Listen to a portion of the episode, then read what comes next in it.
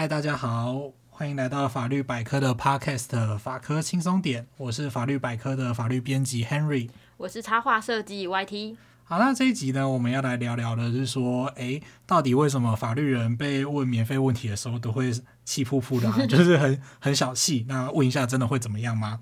那再来就是说，我们遇到生活上的法律问题，那法律领域呢，大概可以分哪些？要怎么知道说这个问题，你遇到某个法律问题的时候会发生，会不会发生什么事？嗯，那再来呢，就是说，如果你不能够一直问、一直读学法律的朋友的话，那你遇到问题的时候，到底可以找谁呢？嗯，他介绍在聊这集主题的时候，我们就来问问看，说来试调一下。外地或者是你的朋友啊，有没有真的遇上需要用法律来解决的问题？那如果有的话，通常你们会怎么办？嗯，应该算是有，我自己有碰过，但我自己的话，通常是上网找答案比较多。那当然，现在认识你们啦，我通常会趁午休时间或下班的时间假闲聊，真的问问题。哦，你是说像昨天那样吗？对对，好啦，那开玩笑的，主要我其实我自己主要还是先会先查网络比较多。嗯，那我其实可以想象得到，就是大部分的人如果看到呃，你如果是法律系三个字，就会想要问点什么的感觉。那关于这个 Henry 是不是深受其害？哦，有啊，有时候就是 Facebook 或者是 Line 私讯啊，就会突然有人问说：“哎，在吗？有个问题想问你。”对对对，有个问题可以麻烦你吗？然后我想说，你要先说是什么问题，这样。对，那呃，就是说，其实这个就是说，念法律的人被问问题，他其实会牵涉到很多的。很多的状况就是说，这个到底是不是法律咨询？嗯，然后他其实可能会有律师法的问题啊，或者是说，呃，这些专业是不是有可能需要收费啊，等等的，嗯、就是会有很多的状况这样子。我们以下就慢慢来聊这样。嗯，那我你刚刚想到的这这种这种情况，我觉得其实是不是就是一种呃，因为对于来对于读法律系的人来说，这就是他们的专业。嗯、那专业就是也是要钱的嘛。那这种情形就是，嗯、我觉得其实会造成一个混淆，原因是因为大家通常会觉得说，哦，我在。比如说像咨商师，我在咨询是这个过程，其实是彼此在交谈，很容易就是会产生说，哦，我不是就跟你讲一讲、聊一聊而已嘛，嗯，就是对我好像实质我也没有拿到一个什么东西这样子，嗯嗯嗯，但其实有时候我也不太懂，就像有时候跟 Henry 聊天的时候，嗯、我就是可能要聊一些事情的时候，我到底讲到什么样的程度才算是咨询？比方说，就是说我可能聊我生活中最近发生的某件事，那我想知道他在法律上是这样吗？我我其实不需要你给我一个很肯定、很详尽的答案。我只想大略知道就好。那这样的话会算是个案咨询吗？嗯、因为就是我不知道，就是会让法律人困扰的分界线在哪里？嗯，其实要回答任何跟法律有关的问题都需要专业。即使回答我们的回答可能就是说哦一两句话，嗯、就是啊那个不会怎样啦，嗯、你只要怎么样，你去呃写个写个什么东西就好了这样子。嗯、即使这些回答很简短，那其实对问问题的人来讲，例如说他可能很恐，觉得很恐怖、很紧张，嗯、他想要缓和一下他的情绪。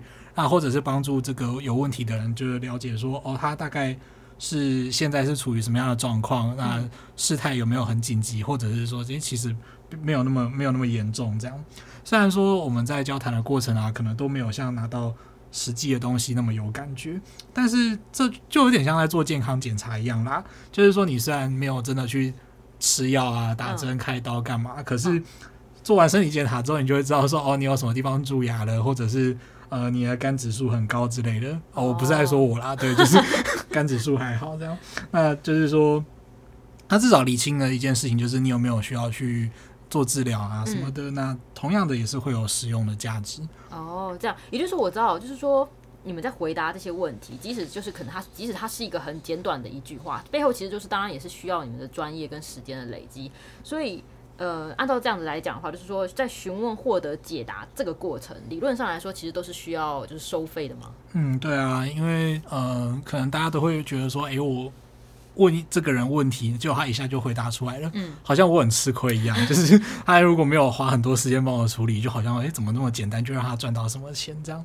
其实像修理交通的修理交通工具的检测费啊，例如说检查轮子有没有破，嗯，然后检查完之后一样要收检测费，嗯，那或者是设计师一开始做一些图面啊，在讨论的时候也会需要收钱吗？对，就是说这一类的事前的检测或者是洽商的过程，它就是用到人家的专业，所以一旦进入跟法律有关的内容，那一般的法律事务所其实就会可能会针对这个咨询去收费。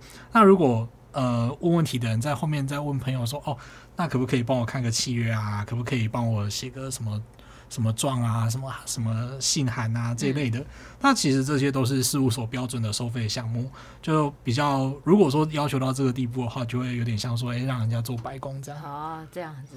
对，像我们的法律百科的文章或者是答案，嗯，如果说换成一般事务所的状况，其实有时候是要收费的法律意见书。哦，这样子啊。对，就是其实这些都很不简单，它涉及到的是作者们的专业知识，嗯，所以我们也是很希望说可以邀请作者呢，就是去提供他们的专业知识，让读者了解到这些法律的内容，那以免不小心犯法啊，或者是可以注意自己的权利义务，不要让自己的权利睡着。嗯，那这些都是。作者努力的去投入他们的时间心力，不是说理所当然的这样。简单来说，就做功德啦。啊，我知道，我知道做功德这种事情。对对对。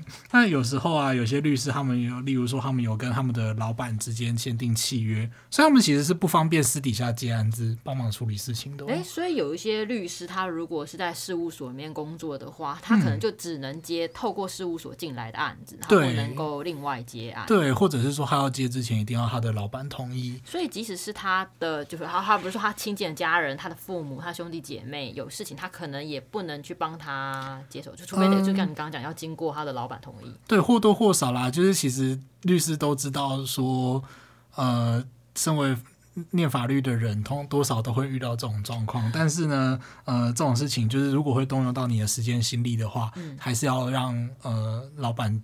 知道一下会比较好，嗯嗯，对啊，那再来就是说，其实念法律有很多种专业领域，嗯，就是不一定不要有时候问问题问的不会，就不要为难人家说，哎呀，你不是念法律的，怎么这个也不会？有时候我们真的就是没有办法解答。嗯、像我大学的时候啊，我就曾经被人家问过一个问题，嗯，呃，好像是关于一张本票吧，嗯，然后那个时候我就问说啊，那本票。我也我对本票真的很不熟，我没有办过，我连本票长什么样子都没有看过。这样，那我就问说：“哎，那你那个本票多少钱？”嗯、他说：“大概五百万。嗯”我想说，那这是可以去找律师好吗？就是五百万，我自己都会觉得很害怕，就是大学生处理不动这样。对，所以说就是像我们也不会请皮肤科医师来帮我们拔牙一样，嗯、就是术业有专攻。那有时候我们就是功夫不到家，这个没有办法。对，那这样真的哎，我觉得这样听你这样讲，真的还蛮清楚知道，就是。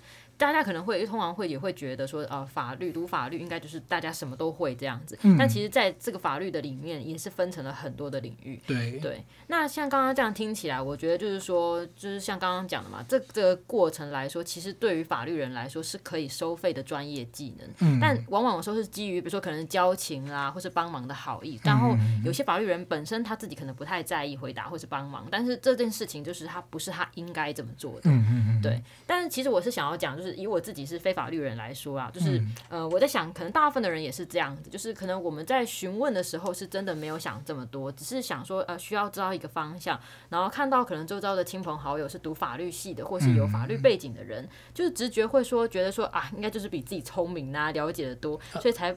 怎么了？没有啦，其实也没有，就有点心虚，没有比较聪明。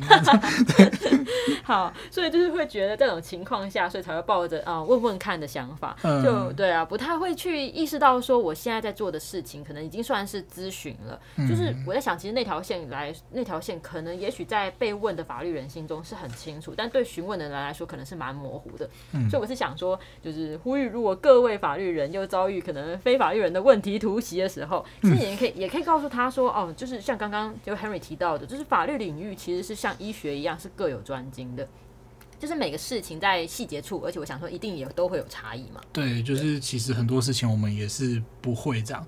那不过其实念法律的人也其实很会很希望说帮忙解决或者是回答问题，有很多人也是抱着那种想要帮周遭的人解决问题，我想要保护我的家人这种心态来念法律的，嗯、其实也是有。嗯、那只要是不要滥用人家的好意的话，嗯、就都没有关系。那还有一点蛮重要，就是说要接受现实。有时候对，有时候问题问到了结论，可能并不是如同我们所想的。你就想说，这个他一定可以还我钱啊！哎，殊不知你已经过了很久的时间了，人家其实可以不用还你钱的。对，那。呃，所以如果说念法律的朋友告诉你说，哎，这样情况不妙啊，或者是说建议你赶快去做咨询啊，赶快去找律师，因为这个案子可能就需要赶快去处理。嗯、那其实就差不多要去做了，这样。嗯然后有时候是其实也有态度的问题啦，态度真的态度是非常重要。对，就是像有时候就有长辈问我问题啊，然后问完之后问了一堆，然后问完之后他又回答说：“哎，好像不是这样哎、欸，我觉得不太满意哎、欸，就是这样会不会很少？这样？”他就问完之后他又说：“哦，我是在给你机会学习。”哦，这个 对，就会觉得说啊，嗯、呃，对，就有点尴尬啦，有点尴，有点尴尬，就是。那或者有时候有朋友就是哎、欸、会找找找吃饭啊，或者干嘛的，然后聊聊一些问题啊什么，就觉得说哎、欸、那其实没关系啊，都呃都期间都很愉快啊，然后希望人家问题可以赶快被解决。嗯嗯嗯嗯。所以说能不能问，然后给不给问，这些其实都是。看状况，有各种各样的状况，也是可以回答很开心。嗯、不过重点就是希望大家可以好来好去这样。对，所以我觉得其实就是这样，就是回归到中心，就是不是法律人不给问，也不是说不能聊天，嗯、就是大家江湖走跳，就是态度啊、人际往来，真的是一门课题。嗯，就是可能触角要伸长一点，感应一下彼此交情的程度啦。对，嗯。那如果假设我今天真的去就是找律师，然后做了咨询的时候，我可以就是在知道，就是在透过这个咨询过程，我可以知道说，呃，在法律上是不是我比较有理啊，或是我可以怎么跟对方谈之类的嘛？或者是我甚至可能会直接问律师说：“哎、欸，那这样子的话，法官会判我赢吗？”哦、呃，这个问题呢，这种问题就像你在买运彩一样，就是这种事情没有说的准的 几率吗？对，就是其实很多有时候有些人可能会问问题，然后问完之后就说：“嗯、啊，我随便问一下就好，你就随便跟我讲一下就好。”那其实对我们来讲一下，就是对我们来讲，就是说。嗯一个问题没有随便，就是我们不可能给你一个条文，嗯嗯，要处处理好一个问题，它可能需要十几条条文一起互相配合这样子。嗯、那再来呢，就是说，即使去说明说，哦，在法律上你可能是有道理，或者是没有道理，那后面呢，还是会有很多事情要做，例如说你要去写诉状啊，嗯、你要去打官司啊，你要去跟人家辩论啊。那法律上是讲求证据的，就算你真的觉，就算。事情真的是这样，就是说你真的很有道理，但是如果你的证据，例如说你发票搞丢了，你契约搞丢，契约搞丢了，如果是这个样子的话，你只要拿不出证据，在法庭上就没有办法证明说你的道理是你是有道理的。那再来还有很多很多状况，例如说时间有没有有一些法律上的时效有没有经过啊之类的，所以其实没有人可以保证说，诶，那这个案子接下来会不会怎么样？所以一个律师他顶多只能帮你分析说。哎，这个案子你可以做什么？然后你不该做什么？然后做什么可能比较省时间？嗯啊，做什么可能会比较费力？这样，那没有什么稳输不赢或稳赢不输这回事。哦，所以结果应该说这个结果基本上就是没有人可以知道，就是你实际上还是得进到法庭里啊，哦，法官来看你手上所持有的证据跟整个情况。对，啊，对。哎，嗯，那我想知道，就是如果就是比如说我今天在。可能网络上面跟人家起了冲突，我想要告这个某个网友什么之类，我是要去警察局报案之类的吗？嗯，其实这个就会牵涉到一个问题，就是说我们的法律到底分成什么样的类型啊？例如说，大家都可能知道说，哎、我们有分很多分民刑事，然后可能还有一些行政案件啊什么的。那我要怎么知道说？什么时候要怎么办？这样对，因为你刚刚讲这个民刑事跟行政，我觉得这个我只是一般人，我真的不知道什么民事、刑事、行政这个东西。对，它其实有时候也很不好分。那、嗯、我们像我们大概可以知道说，哎，民事大概是一些的一些普通的纷争、普通的纠纷啊，例如说你你跟我跟我的。配偶晚上因为晚餐里面加了香菜，然后我们就吵架。他这有没有可能就是说，你居然加了香菜，你要是把我害死吗？然后我去叫警察，需要这样吗？当然是不用。就是说，嗯，或者是说，有时候像遇到小朋友顶嘴啊，或者是遗产乔不拢之类的，那这些东西呢，它其实不是要不需要去找警察，因为这些算是民事案件。那为什么要去区分这些东西？是因为我们要用有限的法律资源去处理一些事情，所以说有一些。呃，可能没有那么严重的事情，那当然这个界限有点难划分。嗯、但是有一些没有那么严重的事情，我们可能就会倾向说，哦，呃，不是由警察或者是检察官来做。嗯、那如果像是刑事啊、呃，例如说出了车祸，然后有人死掉了，啊，或者呢是呃你在网络上被人家骂，然后骂的很难听，嗯、然后而且这些东这些留言啊，就是传的很凶，让你可能没有办法工作啊，生活非常。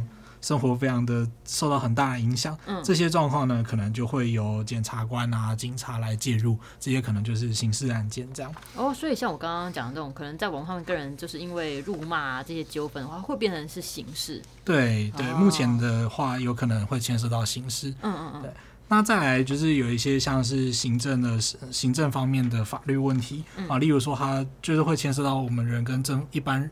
市井小民跟政府之间的关系，例如说你漏了税之后要补税啊，然后被开罚单，然后你觉得说我怎么可能时速飙到一千二？这一定是罚单有问题，然后你去申诉这一类，或者你去申请建筑执照啊之类的，种类很多。那这种问题通常都很复杂，就如果你真的遇到不太懂的状况的话，都建议说诶可以去问律师这样。哦，在问律师才是最准确的。嗯，对。那像我在就是因为我呃，大家如果看那个我们的我官网画，它的文章里面会有一些插画嘛。那我在画这些插画的过程中，我也发现一件事情，嗯，就是呃，跟我想象中不太一样，就是说像一个案件是不是实际上来说，其实会碰到很多种问题，比如说可能会牵涉到好几条法律。对，它会分，而且也有可能是涉及到不同的法律。嗯，例如说你光是出一个车祸，它可能就会有民事的问题跟。刑事的问题，这样，嗯，比如说刑事的问题是指，呃，是有撞伤人，对，有撞伤人的话，他可能就会构成呃过失伤害啊，嗯、然后跟大家耳熟能详的就是肇事逃逸啊，然后如果呃其中一方喝酒的话，哦，那就是什么酒驾啊、嗯、这类的，哎、欸。那所以是不是说，就是如果我今天跟人发生车祸，但是我并没有造成人员的伤亡，就可能连轻伤都没有，只是单纯车损而已，嗯、这就可能只停留在民事而已了。哎，对，就是这样，就是说哦，你保前保杆修多少钱，车、啊、然后钣金烤漆多少钱这样子，嗯、对。哦，这样我知道了。那、啊、其实很多人都会很容易搞得，就是搞得很混乱啊，嗯、就是说哦，怎么那么麻烦？这样就是一个一个。车祸那可能就是什么肇事逃逸啊、过失伤害啊，嗯、然后酒驾啊，怎么那么多这样？那所以其实，在遇到这种问题的时候，如果你要靠自己去处理，有时候就会有一些有一些困难，就是说你可能有一些细节没有考虑到，然后可能忘了做什么事，或者是你不知道哦，原来我要做这件事情，嗯、那吃亏的可吃亏的可能性就会变得比较高，这样啊，这样子。哎、嗯欸，所以像你刚刚举的例子，那像刚刚讲嘛，可能一个车祸里面会有。呃，肇事逃逸的问题，或者是过失伤害啊，嗯，那这样如果他两者都有的话，是就是等于是两个处罚加在一起嘛？对，他可能就会罪上加罪。罪上加罪，我知道那个电玩游戏里面连击那种。对对对，有点像这样。对，对啊，那呃，当然这个部分就看法官说，哎，过失伤害有没有可能和解啊，或者是说被害人有没有提出告诉啊之类的。然后这个出车祸的人，呃，有一方可能要被。抓去关，或者是罚金，嗯、然后另外也要赔钱、赔医药费啊什么的，嗯、这些部分对都很复杂，就是叠加起来真的蛮多的。那这样听下来，就是说，可基本上来说，如果涉及这些东西的时候，呃，一些一些那个问题的时候，还是要去询问一些专业的人士。嗯、那我看网络上搜寻，有一些搜寻到一些比较，我不知道那什么，一些很奇妙的组织协会。哦，像像什么，就是 可能可能你名字。很奇怪，然后网网站显示此网站为不安全。哦，有有，有一些是会这样的，没 错。对，有一些长得长得有点奇怪的网站。对，那这个会牵涉到一个很重要的问题，就是说我们要怎么知道自己找到的律师是一个，嗯，呃，不要说他是好律师或不好的律师，你至少要他是一个合法职业的律师嘛，嗯、对不对？好，那。关于这个律师的职业规定啊，跟登录啊，就是其实你在网站上是可以查得到的。哦，是在哪里？就法务部有一个律师查询系统，那你可以上这个系统去输入说，哎，律师的姓名跟身，你可以输入他的姓名跟身证书字号，那你就可以查询到说，哎，是不是真的有一个律这个律师？哦。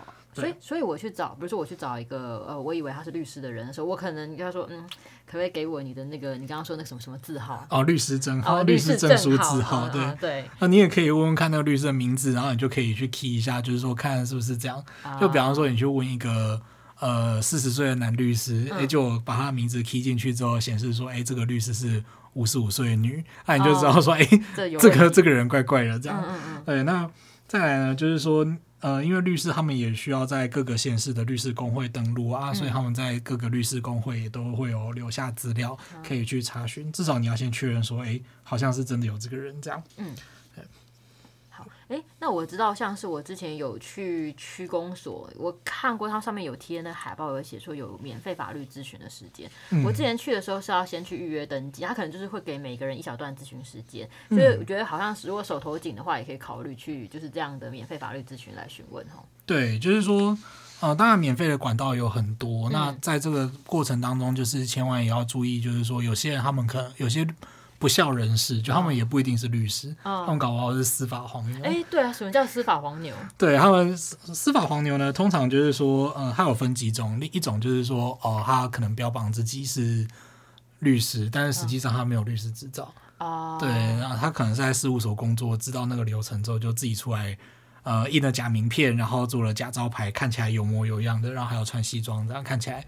台语说奏班很有气势，哦、对 对，很有气势。那但是这些人不见得是律师。哦、那再来还有一种呢，就是说哦，我跟什么明代很熟啊，哦、我以前是法官退下来的啊，那你案子交给我一定没问题啊。嗯、我觉得我虽然收费会比较高一点啊，怎么样怎么样？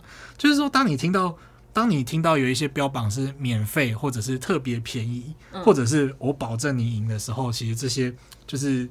那个心中的小警钟、小警铃就要亮起，就要就要响起来，这样会呃会需要特别小心。你刚刚有提过说，这个这个结果基本上是就是没有办法确保说就什么呃稳赢不输啊这些事情。那所以他如果跟你讲说我一定赢的时候，可能就真的有点问题了。对，对因为其实像我们的律师法也有规定说，哎、嗯，你是律师是不能够跟当事人保证一定会有有利的结果。哦哦、有这样规定哦。对，其实有这样的规定。哦、那再来就是说。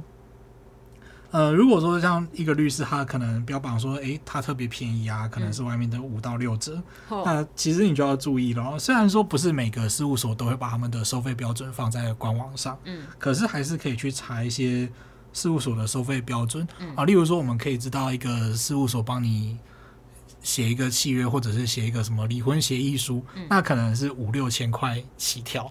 结果他跟你说：“哦，我这边每一份只要收一千块。”这就是可能就会有一对这个就可能有很大的问题，这样、嗯、就是面前的最贵。啊、对，有有这句话对 对。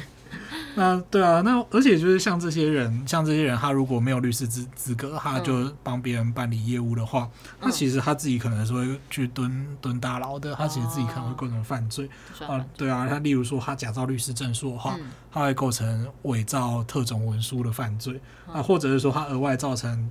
客户的损害，比方说他收了钱，嗯、但是他其实没有办事，嗯、他可能会另外构成诈欺罪这样。而且如果造成说，哎、欸，你一笔钱要不回来，嗯、啊，他可能要另外帮忙付你的损害赔偿这样子。哦，这样。嗯、那所以刚刚这样说了这么多，除了这样的话，感觉上要找比较便宜或者是免费的咨询，像我刚刚讲的就是那种区公所，那还有其他的地方可以找到吗？那我们到底要到哪里去找到？免费，然后又安全的法律咨询呢？嗯，那其实像这像这些啊，就是我们首先可以找的是法律辅助基金会的驻点。他们其实在呃各个法院，就是地方法院或者是高等法院，他们其实都会派驻律师在那边，就是提供民众免费的法律咨询，而且这个是不限资格，就是你怎么样都可以问。例如说上一次我有一个。学长，他就是说，哎、欸，他在那边驻点的时候碰到一个拿着五万块的包来问问题的当事人，这样子也是有啦，就是不限资格。哦，所以法服他们如果是就是面对面去那边这样咨询的话，嗯，就是是不用限制他的身份。那如果是我想要找那法服律师，有可以我帮忙请请他们帮忙去帮我打官司的吗？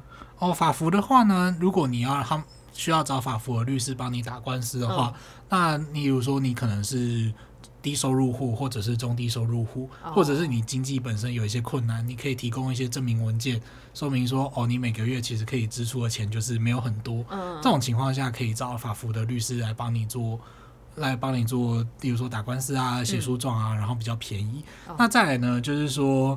例如你是原住民身份啊，或者是说你是某些特定的刑事案件的被告，也都也都可以找法律法服的律师来帮忙。哦，所以他们是就是如果打官司写诉状是有特定的身份认定，然后一般的咨询的话就是不限制。对，然后一般的咨询也是免费的。对，免费的。那就是说早上一般上午是受理四个事件，然后下午是受理四件。我觉得要抢啊。哦，对，其实 要名额相当的少啊。有啊，我以前在法服驻点当驻点志工的时候啊，嗯、就是有一些律师也是人很好啦，就会说啊，没关系，你就让他进来，对，我们就回答他这样，也是有很好的律师，这个这个没关系。对，那再来呢，就是说，哎，有些人其实可能会很害怕，就是说，如果我没有钱的话要怎么办？嗯，就是说，如果我没有钱的话，呃，例如说我想要打官司，但是我没有钱，或者是说我呃，我相对如果我是劳工，然后我要跟老板打官司，对，那我。经济上面比较困难的话该怎么办？嗯，那其实像我们的法律上就有一些额外的制度来帮忙，例如说在民事程序里面有一个叫做诉讼救助的制度。